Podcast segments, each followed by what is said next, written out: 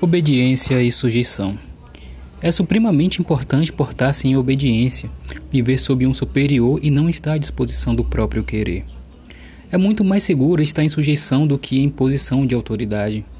Muitos estão sob obediência mais por necessidade do que por amor. Estes tais são descontentes e murmuram facilmente.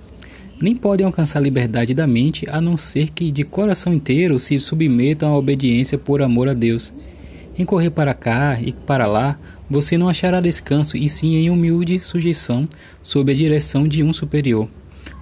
As mudanças elegantes e contínuas de um lugar para outro têm enganado a muitos. É verdade que todo homem faz de boa vontade aquilo que está de acordo com sua própria ideia, e esse é capaz de influenciar aqueles que concordam com ele. Mas se Deus está entre nós, precisamos às vezes deixar até mesmo nossa própria ideia para ganhar a bênção da paz. Quem é tão sábio que possa saber completamente todas as coisas? Portanto, não assuma confiança demais em seu próprio pensamento, mas se disponha a ouvir o pensamento dos outros. Se aquilo que você pensa é bom e ainda assim você desiste dessa determinada ideia por amor a Deus e segue outra, será melhor para você. Já ouvi muitas vezes que é mais seguro ouvir e aceitar conselho do que dar um.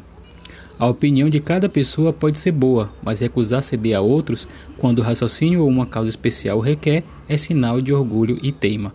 Eu sou o Gutox Wintermoon e esse foi o capítulo 9 do, da obra A Imitação de Cristo de Thomas de Kempis.